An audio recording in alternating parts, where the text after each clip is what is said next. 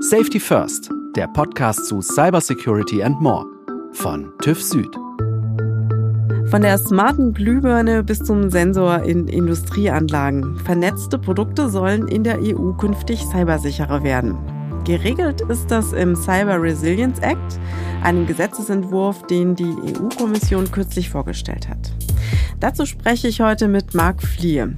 Er ist Director Cybersecurity beim TÜV-Verband. Hallo Marc, herzlich willkommen. Hallo Sabine. Marc, die EU-Kommission möchte die Cybersicherheit bei vernetzten Produkten vor Hersteller jetzt verpflichtend machen. Dazu wurde jetzt der Cyber Resilience Act vorgestellt. Es ist jetzt so, dass wir uns heute mal genauer anschauen wollen, wie das dort geregelt ist. Und äh, du hast sicherlich als Experte vom TÜV-Verband auch eine Einschätzung davon. Ja, das habe ich und wir sind auch immer noch dabei, uns ein äh, Bild von diesem Entwurf äh, zu machen. Ähm, das ist quasi schon die erste Aussage zu diesem Regulierungsvorschlag. Da kommt es natürlich immer auf Details an. Und auch in diesem Regulierungsentwurf äh, finden wir ein paar Unschärfen, mit denen wir jetzt aktuell äh, umgehen müssen und wo wir versuchen, ein gemeinsames Verständnis herbeizuführen oder auch ein bisschen mehr Schärfe in diesen Entwurf reinzubringen, so dass wir überhaupt erstmal wissen, was denn im Detail unter diesen Dingen äh, zu verstehen ist.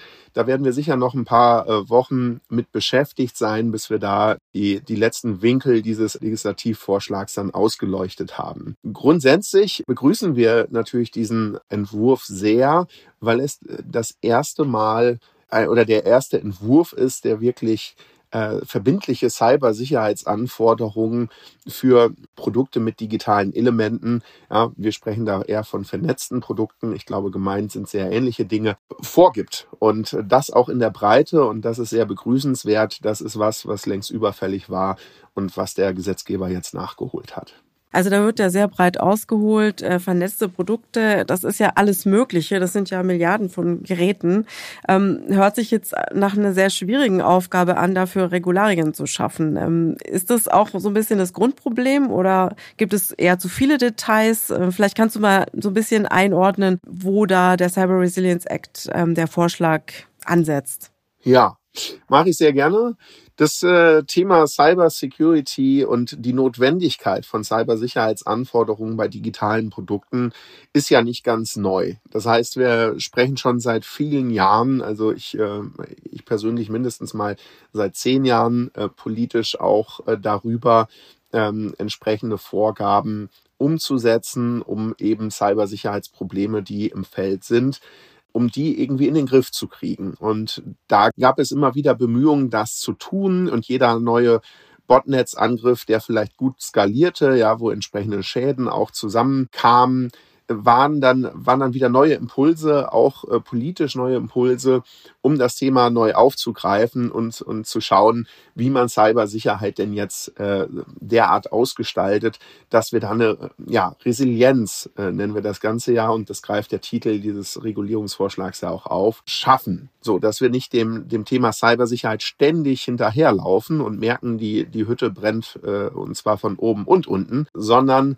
dass wir damit da ein bisschen, äh, ich sag mal, Ruhe an der Front kriegen und dass wir es wirklich schaffen, ähm, da Cybersicherheit so auszugestalten, dass wir äh, nicht jeden Tag mit neuen Hacks umgehen müssen und mit neuen Sicherheitsproblemen konfrontiert sind. Und das hat der Cyber Resilience Act jetzt äh, aufgegriffen, indem er ein paar ganz grundlegende Anforderungen ähm, an die Hersteller aber verbindlich vorschreibt, indem er auch das Ganze mit, mit Sanktionen belegt, indem er auch äh, die Marktaufsicht stärkt. Also all das, was wir aus dem New Legislative Framework äh, kennen, finden wir hier an, an Elementen auch wieder, ist hier drin angelegt. Und insofern ist das, glaube ich, ein ganz guter Schritt. Wir seitens des TÜV-Verbandes haben uns ähm, immer wieder auch dafür ausgesprochen, den bereits existierenden Cyber Security Act ins Zentrum der europäischen Produktregulierung und der, äh, der europäischen Cybersicherheitsregulierung äh, zu stellen. Das äh, ist aus unserer Sicht jetzt natürlich eine vertane Chance, dass der Cyber Resilience Act genau dies unserer Lesart nach nicht tut. Dennoch ist es so, dass es äh, gut ist, dass wir hier überhaupt über Anforderungen sprechen, auch wenn bereits existierende und eingeübte Instrumente dafür dann eben nicht genutzt werden, sondern hier nochmal das Rad neu erfunden wird. Also im Prinzip eine Parallelveranstaltung oder so hört es sich jetzt ein bisschen an? Ja, ich sag mal, in der Vergangenheit ähm, wäre politisch, glaube ich, auch mehr möglich gewesen in dem Cyber Security Act und dem Zertifizierungsrahmen, den uns dieses Gesetzgebungsvorhaben ermöglicht hat. Politisch ist das Potenzial da einfach nicht genutzt worden und äh, stattdessen ist man jetzt dazu übergegangen, hier ja neue regulatorische Anforderungen jetzt zu schaffen. Ähm, damit ist schon die Frage gestellt, wie stehen diese Gesetzgebungen eigentlich zueinander und äh, wer beansprucht Vorrang und, und ähm, wie geht's damit weiter? Welche Bedeutung wird der Cyber Security Act auch zukünftig noch haben können? Man muss sagen, es ist ein ähm, Zertifizierungsrahmen, äh, der auf, äh, auf freiwilliger Basis zur Anwendung kam bislang, ja. Während hier jetzt eben verbindliche Anforderungen vorgeschrieben sind seitens des Gesetzgebers, auch die Möglichkeit hätte der Cyber Security Act geboten, Anforderungen verbindlich zu machen. Das ist nicht geschehen. Insofern ähm, ja, ist es aus unserer Sicht äh, schon verwunderlich, aber dennoch gut, dass wir jetzt überhaupt erstmals verbindliche Anforderungen äh, zur Cybersicherheit von Produkten im Markt haben. Wenn wir da mal genauer einen Blick drauf werfen auf den Cyber Resilience Act, was sind denn die Vorgaben? Wie soll das geschehen? Also äh, der, der Cyber Resilience Act, der nimmt vor allen Dingen, ich sag mal, den Produktlebenszyklus stärker äh, in den Blick. Das heißt, er macht Vorgaben, zum äh, Produktdesign. Ja? Also wie kann Cybersecurity bereits in der Entwicklung von diesen Produkten berücksichtigt werden? Wie kriegt man Cybersicherheit schon sehr frühzeitig in diese Produkte rein? Damit noch nicht genug. Der Hersteller ist auch in der Pflicht, das Produkt über einen gewissen Zeitraum, hier sind mal fünf Jahre genannt, entsprechend cybersicher zu halten, also Updates bereitzustellen. Und das setzt eben auch entsprechende Prozesse voraus, die das Schwachstellenmanagement betreffen, wie er überhaupt mitbekommt, äh, wann er als Hersteller tätig werden muss und Updates bereitstellen muss. Und das insgesamt führt natürlich schon dazu, dass wir da von einem höheren Sicherheitsniveau auch äh, ausgehen äh, können, was natürlich dann dem Verbraucher zugute kommt. Und damit sind aber eben nicht nur Verbraucherprodukte äh, adressiert, sondern auch in viele Industrieprodukte. Ich glaube, das wird uns äh, also nicht nur den Verbrauchern, sondern auch der Wirtschaft insgesamt helfen. Transparenzanforderungen, die der Hersteller erfüllen muss, äh, Meldepflichten, wenn Sicherheitsprobleme auftauchen, gehen damit einher und einiges mehr. Ich glaube, das sind äh, insgesamt Maßnahmen, ich sag mal, die jetzt mit relativ wenig Aufwand umzusetzen sind, die aber in der äh, Summe dann schon auch eine, eine Wirkung haben können. Also vom TÜV-Verband, ihr rechnet schon damit, dass das eine Wirkung zeigt und äh, tatsächlich auch eine spürbare Verbesserung bringt. Ja, das, ähm, das denken wir schon insbesondere, das hattest du eingangs schon gesagt, weil, weil damit natürlich eine Vielzahl von Produkten auch betroffen ist.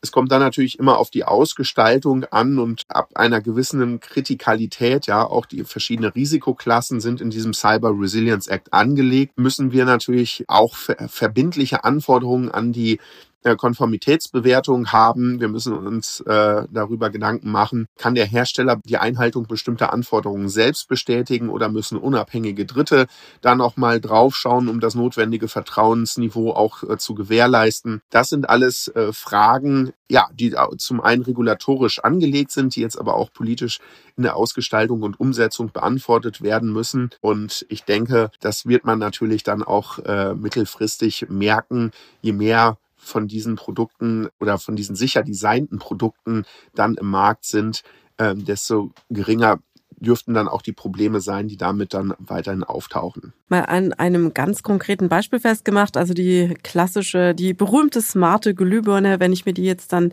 demnächst kaufe, laut dem Resilience Act ähm, muss der Hersteller mir dann für die nächsten fünf Jahre immer Software-Updates äh, zur Verfügung stellen. Ist das richtig? Ja, Also der muss das äh, Produkt ab dem Verkauf während der erwarteten Produktlebensdauer oder über einen Zeitraum von fünf Jahren eben sicherstellen, dass das Produkt äh, frei von Schwachstellen ist oder diese zumindest wirksam beseitigen. Ja, also ähm, da darf man schon von ausgehen, dass, äh, dass dann entsprechende Updates bereitgestellt werden. Und das ist was, was ja, was wir faktisch heute alle schon erwarten, ja, und ähm, wovon wir selbstverständlich ausgehen. Genauso gehen wir davon aus, dass Produkte, wenn sie in den Verkehr gebracht werden, wenn ich sie kaufe, dass sie frei von Schwachstellen sind, dass sie über den Produktlebenszyklus sicher genutzt werden. Also aus Verbraucher- äh, oder Anwendersicht sind das ähm, ganz banale äh, Erwartungen, die aber äh, nicht so trivial äh, sind oder zumindest ist die Realität, die wir im Markt äh, antreffen, dann häufig eine andere. Und deswegen ist es äh, gut, dass hier ja der Gesetzgeber auch tätig geworden ist. Jetzt kommen wir zum Knackpunkt vielleicht auch der ganzen Sache. Ähm, wie soll das denn überhaupt kontrolliert werden? Sind das dann Stichproben oder wie kann man sich das vorstellen? Ja, hier setzt der Gesetzgeber äh, auf eine, eine, starke Rolle der Marktaufsicht. Ähm, jetzt wissen wir natürlich aus, aus anderen Produktfeldern und anderen Sicherheitsanforderungen, dass wir ja immer im Markt auch mit Nichtkonformitäten zu tun haben. Ja, da gibt's äh, auch Zahlen, die dazu veröffentlicht werden. Und da sieht man immer, dass es letztlich notwendig ist und gut ist, dass man eine Marktaufsicht hat, die auch eine Aufgabe haben, die Ressourcen da aber aus unserer Sicht immer äh, zu gering sind. Ja. Die Marktaufsicht müsste stärker aufgestellt werden, unabhängig von der Rolle der Marktaufsicht, die richtig und, und, und gut ist. Es ist wichtig, dass wir äh, letztlich das Thema Security nicht am Ende äh, der, der Kette irgendwie wieder versuchen aufzuräumen und aus dem Markt zu fischen, sondern dass wir sicherstellen, dass überhaupt erstmal nur sichere Produkte überhaupt in den Markt gebracht werden. Und äh, deshalb ist für uns das Thema Konformitätsbewertung natürlich total wichtig. Da ist es, glaube ich, äh, gut, dass wir da die TÜV-Häuser auch am, am Start haben, die mit ihrer Kompetenz und ihren Fähigkeiten im Digitalbereich auch tätig werden können. Ab wann äh, wird denn der Cyber Resilience Act jetzt in Kraft treten? Ja, der Prozess ist äh, so, dass die, die Wirtschaft und die Mitgliedstaaten jetzt äh, zwei Jahre Zeit haben, um sich auf die Anforderungen äh, einzustellen, sobald der ähm, Cyber Resilience Act vom Europäischen Parlament und dem Rat äh, verabschiedet wurde. Und dann wird die Kommission das Gesetz letztlich regelmäßig überprüfen und wird über die Funktionsweise und die Wirksamkeit Bericht erstatten. Das ist ein übliches Vorgehen. Man monitort also die Wirksamkeit dieses Gesetzgebungsvorschlags und äh, kann dann eben gesetzgeberisch auch nochmal tätig werden und gegebenenfalls nachjustieren. Das ist an mehreren Stellen auch im Cyber Resilience Act entsprechend angelegt. Nochmal zu den Risikoklassen, äh, von denen du schon gesprochen hattest. Sind die denn aus Einschätzung des Verbands so sinnvoll angelegt oder gibt es da noch Verbesserungsbedarf? Ja, in den Details wird, wird deutlich, also wenn man wirklich sich praktische Beispiele raussucht und die dann mal ähm, bis zum Ende durchdenkt, dann wird deutlich, wo die Probleme liegen und wir sind gerade noch in der Analyse. Also wir werden uns dazu äh, politisch auch nochmal positionieren, weil wir da Handlungsbedarf sehen. Gut ist, dass überhaupt eine Form von äh, risikobasiertem Ansatz hier vorgesehen ist. Aus unserer Sicht ist der Anteil der Produkte, äh, die durch den Hersteller äh, selbst bestätigt oder deren Konformität durch den Hersteller selbst bestätigt werden kann. Hier angegeben mit 90 Prozent der Produkte nicht so realistisch. Ja, da sehen wir schon nochmal Nachbesserungsbedarf. Weiterhin sehen wir aber auch, dass zwar die klassische Security berücksichtigt ist, hier in den Anhängen zu diesem äh, Gesetzgebungsvorhaben und security-relevante Produkte dort äh, aufgegriffen sind, was der Gesetzgeber dabei aber nicht so sehr in den Fokus genommen hat, sind Produkte, die, ich sag mal, auch eine Relevanz für die Safety entwickeln können. Ja, also das Zusammenspiel, die Wechselwirkung zwischen Safety und Security. Hm, ich glaube, da äh, sind wir, ähm, ne, jeder, der beim TÜV tätig ist, äh, weiß, dass, dass die äh, Cyber Security nicht nur virtuelle, sondern auch ganz reale Auswirkungen äh, haben kann und auch äh, ne, zu einer Gefahr für Leib und Leben werden kann und anderen Rechtsgütern. Insofern sehen wir da schon auch die Notwendigkeit, dass da der Gesetzgeber nochmal genauer hinschauen muss, ist das überhaupt ausreichend, da nur auf Security abzustellen Oder sind nicht vielleicht auch, ich sag mal, ähm, Mikrocontroller, die da äh, genannt werden, wenn sie in Aufzugsanlagen oder so verbaut sind, mit einem ganz anderen Risikopotenzial auch behaftet. Da greift unserer Ansicht nach der aktuelle Entwurf viel zu kurz. Ähm, aber wir sind dann noch in der, in der Bewertung. Ähm, welche Möglichkeiten gibt es denn da noch darauf hinzuwirken, dass es verbessert wird? Ganz realistisch? Ja, ähm, wir haben äh, die Möglichkeit bei der Europäischen Kommission, hat entsprechende Prozesse, die sie auch für Gesetzgebungsvorhaben vorsieht. Und da gibt es die Möglichkeit, an Konsultationen auch teilzunehmen und entsprechende Rückmeldungen ähm, der Kommission auch zur Verfügung zu stellen. Ansonsten ist es natürlich auch immer gut, in den Dialog zu kommen mit politischen Akteuren. Ähm, oft ist es ja auch so, dass entsprechende Austausch- und Dialogformate äh, von der Kommission oder auch von nationalen Behörden angeboten werden, so dass man da schon auch die Gelegenheit hat, ich sag mal, sich mit Anwendern, mit, mit Verbrauchern, mit Konformitätsbewertungsstellen, äh, mit Herstellern und äh, ja eben auch mit den Gesetzgebern äh, an einen Tisch zu setzen und in den Austausch zu kommen, dass man ein gemeinsames Verständnis davon bekommen kann, wo auch die Probleme im Detail liegen und dann auch gemeinsame Lösungsansätze entwickelt, die letztlich dann ähm, auch da, dazu führen, dass wir im Bereich der Digitalisierung weiterhin es schaffen, die Potenziale in den Vordergrund zu stellen, und uns immer weniger Gedanken um die Risiken machen müssen, äh, weil wir die dann entsprechend auch gemanagt kriegen. Hört sich jetzt alles sehr positiv an in der Summe und mit Blick auf den globalen Weltmarkt, ähm, wie würdest du ähm, den Cyber Resilience Act da einschätzen? Ist das dann wirklich eine Vorreiterrolle, die man da einnimmt? Tja, also äh, ich sag mal so, aus meiner Sicht ist diese Regulierung längst überfällig. Und äh, wenn ich das sage, dann meine ich damit eben auch, dass, dass Verbraucher und auch äh, professionelle Anwender natürlich diese Erwartungen schon längst mit sich äh, rumtragen und, und selbstverständlich schon an, an diese Produkte stellen. Ja, dass man, wenn man ein Produkt kauft, dass es sicher ist. So, das nicht mehr und nicht weniger, auch sicher im Kontext der Cybersecurity. Und äh, dementsprechend würde ich sagen, ist das erstmal ein großer äh, Schritt. Ja, so liest es sich äh, auch. Letztlich kommt es auf die Umsetzung an und auch, auch das muss ich dazu sagen, aus unserer äh, Sicht längst überfällig.